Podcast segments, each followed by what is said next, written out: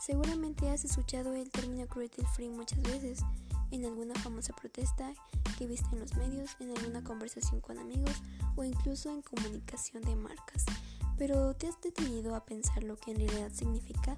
Cruelty Free es un movimiento que está en contra de la tortura animal a través de experimentos, de ahí el término libre de crueldad.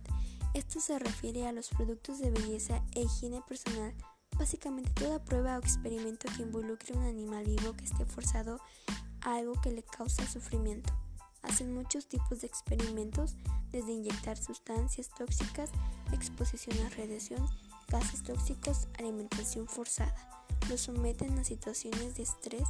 Los animales de laboratorio muchas veces son criados con el propósito de la experimentación. Pregunta, ¿cómo puedes ayudar a estos pequeños? Muy fácil. Solo no compres productos que no lleven el sello de Cruelty Free.